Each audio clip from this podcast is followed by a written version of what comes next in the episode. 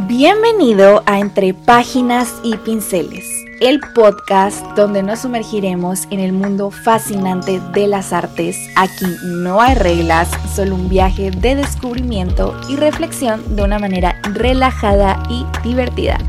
Empecemos. Hello, feliz jueves. Qué gusto que estés aquí un día más. Yo me siento feliz porque hoy hablaremos de un tema que me apasiona muchísimo, los museos.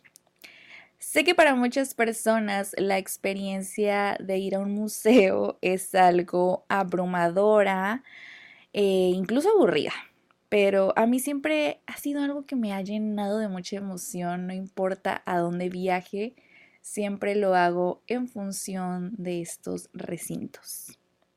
El jueves pasado fue el día del museo, 18 de mayo, por tanto me gustaría que habláramos de este tema de una manera un poquito más extensa para que te intereses más en ellos y también te daré algunos consejillos para que tus visitas sean más amenas ahora que se vienen los meses de temporada vacacional, ¿ok?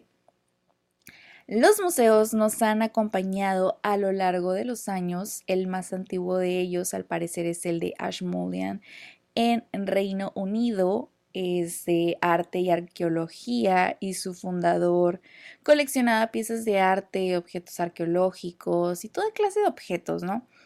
Entonces él le donó esta colección a la universidad y junto con otra colección que ellos ya poseían, se formó esto en 1683 y se hizo la magia. Por otro lado, aquí en México fue muchísimos años después, fue inaugurado el primer museo de arte en México hasta 1934, imagínense. Bajo el nombre de Museo de Artes Plásticas, contaban con obras obviamente de los grandes muralistas Diego Rivera, Clemente Orozco y también tenían estampa mexicana, etcétera, ¿no?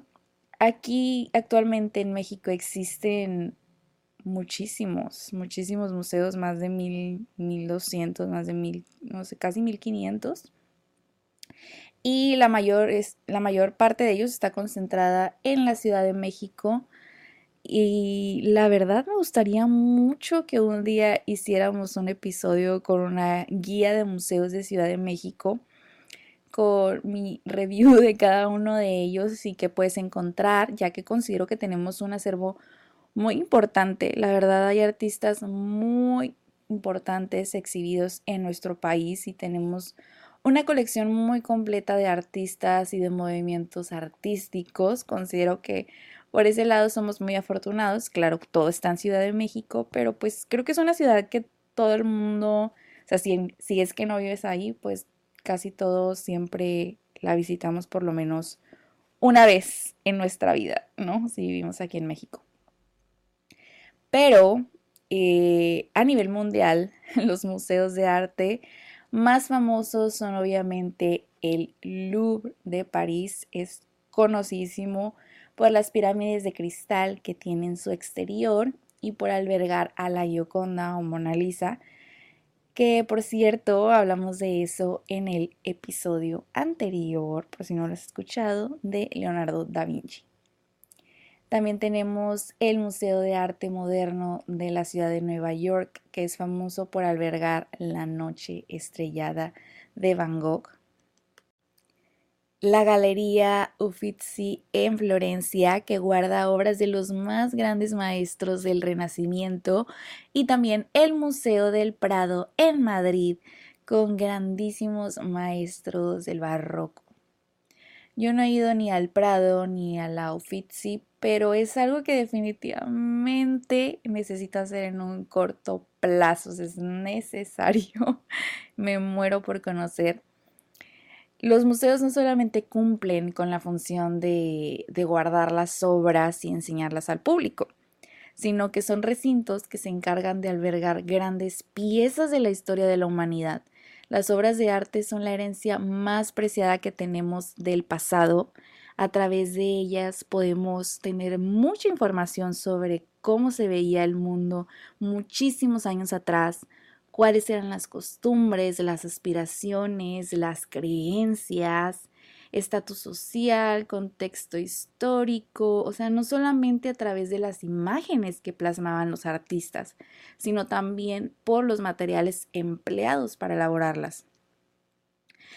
Los museos, como les digo, no solamente se encargan de guardar las obras, sino que dentro de ellos también tienen un gran equipo de gente muy preparada y especializada en diversos campos que se dedican a analizar las obras, saber cuándo, cómo y con qué fueron realizados los cuadros, logrando también determinar en algunas ocasiones quién o quiénes las realizaron. Por ejemplo, el Met hace unos meses tenía o tiene, no sé si todavía esté esa exhibición, pero nos presentaban esculturas de la antigua Grecia que fueron sometidas a estudios científicos por el museo y se descubrió que había pigmento aún en ellas. Entonces nos enseñaron que las esculturas que nosotros de toda la vida conocemos como color blancas o naturales, en realidad estaban revestidas de vistosos y alegres colores que además gozan de significado simbólico. Entonces los museos de arte no solamente nos muestran de dónde venimos y si, prestamos atención también nos muestran el camino hacia dónde vamos. Entonces, sé que hay muchas personas que no sienten el mismo amor y devoción que yo hacia el arte. Algunos otros sí, algunos más o menos. Pero créeme que sin importar el lugar que tiene en tu vida, forma parte de tu ADN de todos modos. Por lo tanto, te voy a dar mis tips para que puedas visitar los museos de una manera más amena y cómoda si es que en estos meses de vacaciones que vienen tienes la intención de acudir a alguno o si no la tenías, que ya lo consideres. Primero y más importante para mí es llevar el outfit adecuado. Yo sé que es muy tentador vestirte acorde para las fotos, que si quieres tomar eh, la foto perfecta, con el outfit perfecto y así. Está muy bien, pero yo te recomiendo que priorices tu comodidad. Toma en cuenta que es caminar y caminar y caminar y no querrás que el dolor de tus pies te incomode o te distraiga. En los museos la temperatura también siempre es fresca, entonces no te vayas tan destapado o si es invierno, y llevas una chamarra, mejor déjala en el guardarropa del museo. Casi siempre tienen y el 90% de las veces es gratis. Chicas, lleven una bolsa o una mochila que no les fastidie o les estorbe, que no esté pesada. Y si lo está, pues mejor déjenla en el guardarropa para evitar, ¿no? Em, número dos, llega temprano. Te lo juro que siempre hace la diferencia, sobre todo en las ciudades más grandes y turísticas, porque siempre hay grupos de personas de tours y esas cosas y se aglomeran y se vuelve una experiencia muy incómoda querer ver las obras y que haya 15 personas por ahí paradas tomándose fotos y demás. Mm, yo lo he vivido y es todo un fastidio. Por otro lado, hay museos en los que el tiempo nunca alcanza, no importa qué tan temprano vayas, siempre para aprovechar es mejor llegar lo más temprano posible, más vale que te sobre el tiempo a que te falte. Número 3. Infórmate. Antes de ir al museo, investiga cuáles son las obras que no te puedes perder del lugar y si hay alguna exhibición temporal en qué horario, si tiene un, costo extra o demás, ¿no? Así ya vas al museo con una idea en concreta y no te sentirás de que, ok, ¿y ahora qué? Entonces, solamente estarás caminando y viendo ahí que te encuentras y eso está perfecto, pero cuando no eres un pro en este tema de, los museos es mejor eh, prepararte para que no te sientas abrumado o que no te aburras también porque cuando no sabemos ni qué está pasando pues obviamente no, no, nos da interés y, nos aburrimos. Número cuatro, eh, va de la mano con la cuestión anterior aprovecha lo que el museo te ofrece. Muchos museos eh, eh, cuentan con aplicaciones ya para el teléfono y estas aplicaciones ofrecen información de las obras que vas visitando, tienen audios explicativos, también algunos realidad virtual incluso, o sea, completan la experiencia que tú vas a tener. Entonces investiga si tienen aplicación y si la tienen te recomiendo que sí la descargues. También en algunos te dan aparatos que son como grabadoras con audífonos y pues ahí vas escuchando una guía que te explica las obras y normalmente son gratis, así que aprovechalo. También el tema de guardarropa o casilleros es muy importante porque cuando andamos turisteando solemos cargar muchas cosas, de por si acaso, si el plan de más tarde y así. Entonces mejor guárdalo en el guardarropa para que no estés cargando con cosas de más, que tu chamarra, el paraguas, la mochila, lo que traigas, ¿no?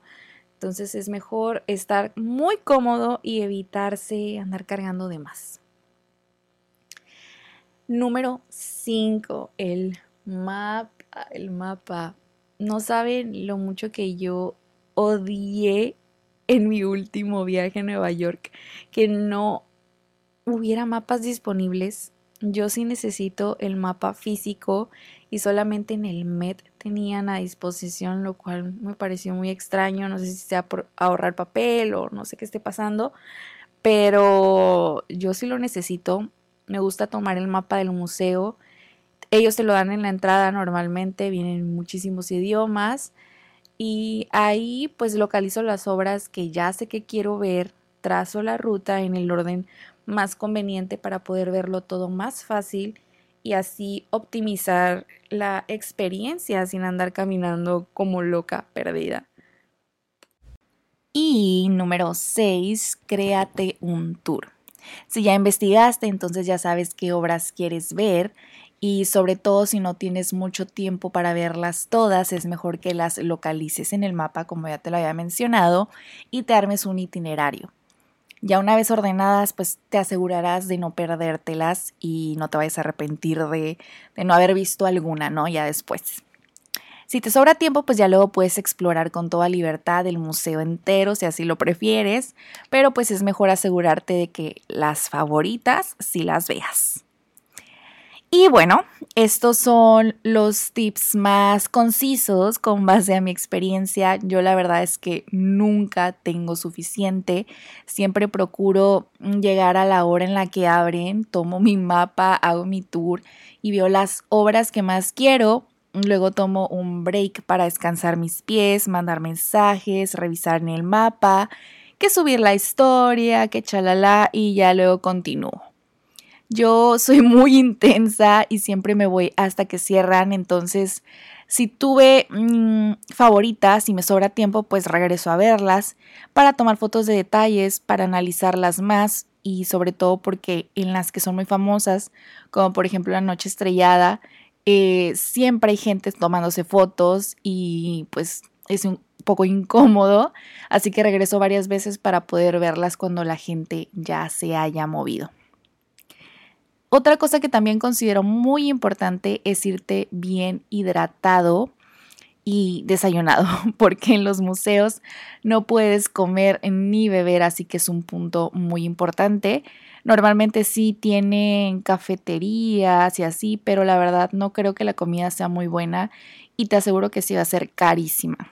En cuanto al agua, pues eh, generalmente hay bebederos, pero yo sé que hay mucha gente a la que no le gusta tomar de bebederos, así que mejor vete bien hidratado. Y bueno, espero que te hayan servido los tips que vimos en este episodio y que visites algún museo muy pronto y los pongas en práctica. Yo ya me muero por volver a alguno. ¿A dónde será bueno irnos de vacaciones? Y con esto llegamos al final de otro episodio de Entre Páginas y Pinceles. Espero que hayas disfrutado tanto como yo este viaje. Te agradezco de todo corazón que me hayas acompañado y espero que sigas disfrutando de los próximos episodios. Te invito a seguirme en mi Instagram, Musefelin, para estar al tanto de nuevas cosas de arte. Hasta la próxima.